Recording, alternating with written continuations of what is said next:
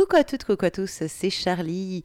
Eh bien, on se retrouve pour les lectures érotiques de Charlie. Et oui, le podcast consacré à la littérature érotique continue de plus belle. Alors pour l'épisode d'aujourd'hui, je vais vous lire un extrait du livre Corpus Sexis de Camille Hilline.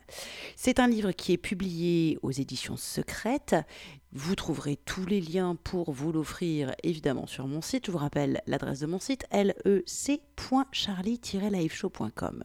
Donc Corpus Sexis Carnet érotique de Camille Line, qu'est-ce que c'est? Eh bien en fait, Carnet érotique ça va très bien comme sous-titre. Ce sont des portraits de jouissance, je dirais. On se retrouve avec euh, plein de petites, comme des petites nouvelles en fait. Euh, qui s'appelle par exemple euh, un samedi d'octobre, un lundi de mai. Et à chaque fois, en fait, le narrateur, c'est écrit à la première personne, va nous conter euh, une jouissance différente avec une femme différente à chaque fois. Alors, il y en a une ou deux qu'on retrouve plusieurs fois, mais à chaque fois, c'est un portrait de jouissance différente, une relation différente avec une personne différente, et à travers la relation sexuelle, du coup, au fur et à mesure, on comprend un petit peu mieux qui est le narrateur, et on découvre des portraits de femmes à travers leur jouissance, en fait. Voilà un petit peu le principe de corpus sexis. Alors, c'est à lire soit euh, tout à la suite, soit à piocher comme ci, comme ça. Je trouve que les, portraits qui pour moi sont le plus réussis sont ceux qui vont faire intervenir des relations BDSM. Je trouve que Camille Hilline excelle dans, dans, dans, ce genre, dans cet univers-là du BDSM. Il y a quelque chose de tellement juste et vrai qui ressort de la relation humaine. Je trouve ça assez... Euh, voilà, c'est vous, ça me, ça me touche, ça me parle. Je trouve ça très juste. Et puis, bah, à chaque fois, vous verrez Camille Hilline est un, est un homme qui aime les mots, qui aime la musique aussi. On retrouve la musique euh, dans pas mal de ses portraits. Bref, le mieux, c'est quand même que je vous lise un extrait. Alors j'ai choisi justement un des portraits qui m'a particulièrement touché, qui s'appelle Un samedi d'octobre. Et ces deux personnages, enfin le narrateur on le retrouve à chaque fois, mais il se trouve que c'est un des rares personnages féminins qu'on va retrouver un peu plus tard dans un autre portrait, un autre jour. Donc je vous le lis tout de suite. Un samedi d'octobre, c'est un extrait de Corpus Sexis de Camille Hilline et c'est paru aux éditions secrètes. Un samedi d'octobre. Nous nous étions liés depuis quelque temps. Elle appartenait à la caste des porteuses de blouses blanches, et cela me plaisait beaucoup. Cet oripeau des fantasmes masculins m'excitait. Les classiques ont du bon. D'ailleurs, elle porte sa blouse alors que j'écris ces lignes. Elle est aussi attachée au lit. Lorsqu'elle m'avait invité dans sa chambre, en réponse à ma remarque sur la beauté des arabesques en fer forgé du lit, elle avait dit Merci. On s'y attache d'ailleurs très facilement. Et elle avait ouvert le tiroir d'une commode à la patine blonde. Nous allons nouer des liens très solides, mon cher. À tout le moins, je vous y invite. Elle précisa en sus que le vouvoiement lui plaisait au plus haut point. Elle me présenta toute une série de liens de diverses matières éteintes des cordes de lin huilé pour plus de souplesse, des foulards en soie et coton, quelques paires de menottes dont deux permettaient d'attacher poignets et chevilles ensemble, des cordes en nylon, des bandes adhésives et même du rubalis de chantier. Ces poignets sont immobilisés par des écharpes de soie, une pour chacun d'eux. Elle est sur le ventre, enfin, pas complètement. Elle m'expliqua qu'elle aimait être immobilisée, entravée dans des positions exacerbant son sentiment de vulnérabilité. Mais ne vous trompez pas. Si j'aime la contention, je ne suis pas friande des sévices corporels. Et évitez-moi cette vulgarité qu'elle a fessée durant la levrette. Si levrette il y a. Une corde parcourant la largeur du lit oblige la partie haute de son torse à rester plus proche des draps de lin. Cette matière un peu rugueuse avait de formidables résultats sur ses mamelons, m'avait-elle affirmé, accentuant ainsi la cambrure des reins. Deux liens plus courts, noués juste au-dessus des genoux, sont rattachés à la corde, ce qui la contraint à écarter les genoux et à se cambrer plus encore. Son cul est tendu vers les cieux. Un piédestal à la gloire de celui qu'elle a choisi pour la baiser, ou peut-être à celui de son propre pouvoir, la dialectique du maître et de l'esclave version bondage. Vous allez m'attacher, m'avait-elle déclaré. C'est un préliminaire que j'apprécie. Prenez votre temps, je vous guiderai. Elle m'avait quitté quelques minutes, me laissant confortablement assis dans un antique Chesterfield, à savourer le verre de grave que nous avions apporté avec nous. Elle était revenue vêtue de sa blouse, d'escarpins et d'un rouge à lèvres carmin. C'était à peu près tout ce qu'elle portait. Je suis assis derrière elle. La fente de sa blouse me permet de voir son sexe. Elle ne porte évidemment pas de sous-vêtements. Elle a la vulve pâtissière. Ses nymphes forment un bourrelet appétissant entre les grandes lèvres, comme la crème d'un macaron entre les biscuits. Sous la tension de la cambrure, ses fesses sont écartées. Son œil de bronze me fixe.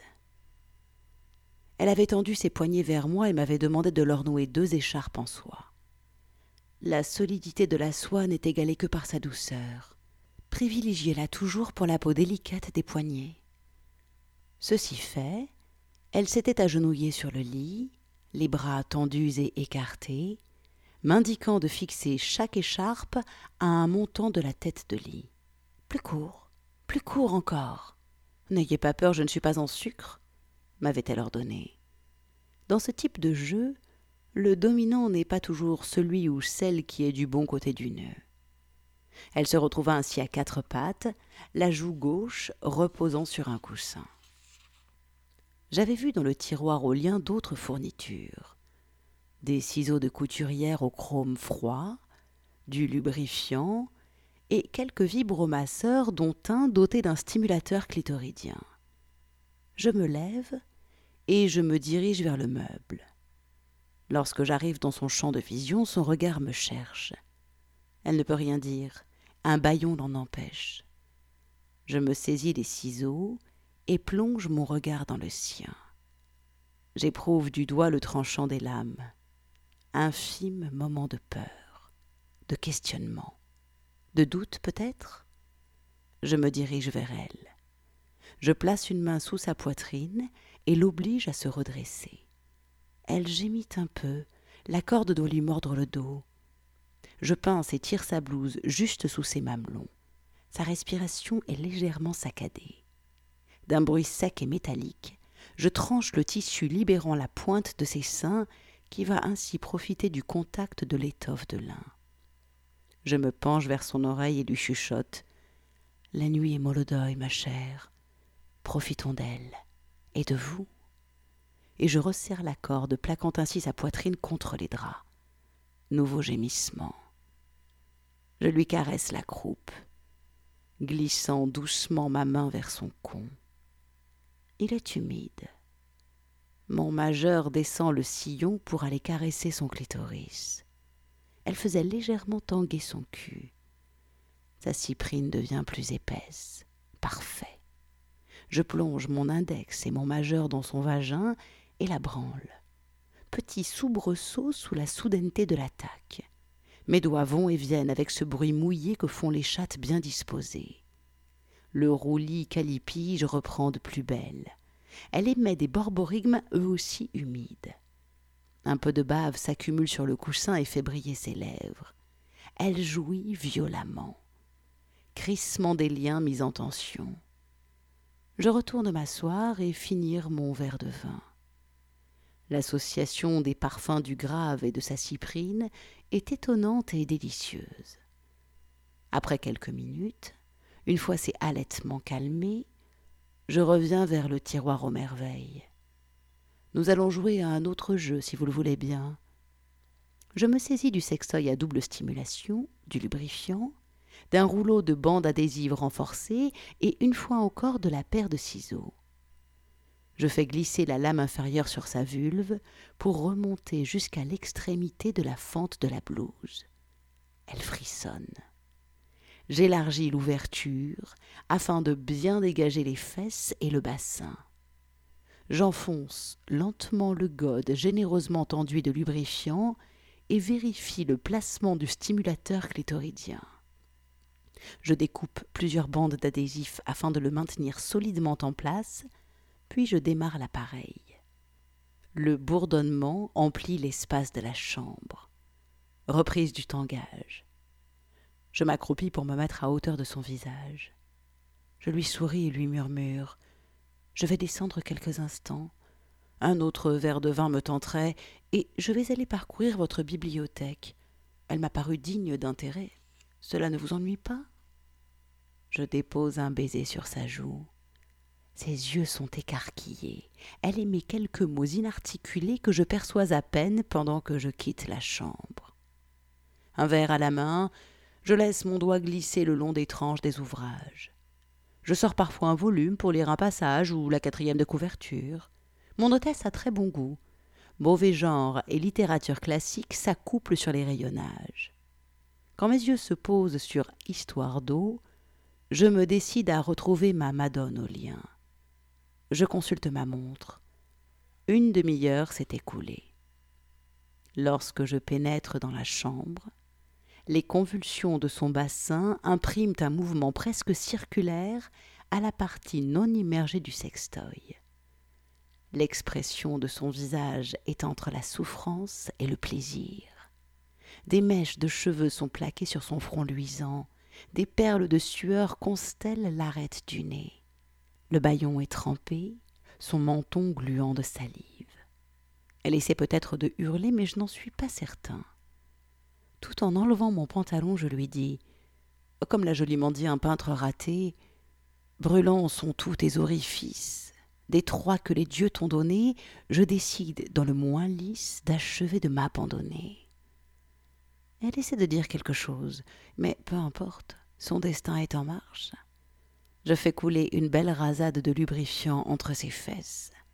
J'introduis un doigt dans l'anus, répartissant au mieux le divin liquide sur le velours des muqueuses. Mon gland se niche dans son fondement sans coup férir. Pour le reste, je décide de la gamahucher plus lentement. Chaque centimètre compte, et la voie est étroite. De plus, je suis un gentleman. Je sens les douces vibrations de stimulateur. Je suis bien en place et j'accélère le mouvement. Les paroles d'une vieille chanson me trottent dans la tête sur fond de plaintes étouffées et du crissement des liens sur le métal. Now your body is made to move. Feel it in your guts. Rock and roll ain't worth the name if you don't make you strut. Don't sweat it. Get it back to you. Overkill. Overkill. Je jouis en elle généreusement, longuement en déchirant ce qu'il restait de la blouse blanche. Et voilà, c'était donc un extrait de Corpus Sexis de Camille Hilline, un extrait qui s'appelait Un samedi d'octobre. Donc voilà, vous comprenez du coup le principe des portraits de jouissance. Il y en a comme ça, si j'ai compté, si je ne me trompe pas, il y en a 18. 18 portraits de jouissance, 18 petites histoires qui chacune racontent une relation sexuelle avec une femme différente. Et du coup, c'est aussi des esquisses de portraits de femmes. Voilà, voilà. Alors, pour vous offrir ce livre, vous faites comment? Eh bien, vous foncez sur mon site LEC www.charlie-liveshow.com. Là, vous retrouverez tous les liens pour vous offrir Corpus Sexis de Camille Lynn. Vous pourrez également découvrir le site de l'auteur, ses réseaux sociaux, et puis évidemment retrouver tous les précédents podcasts de lecture érotique. Une seule adresse, lec.charlie-liveshow.com. Eh bien voilà, vous vous en doutez, cet épisode touche à sa fin, alors ça y est, vous pouvez reprendre une activité normale, et moi je vous dis à très très vite. Ciao, ciao, ciao.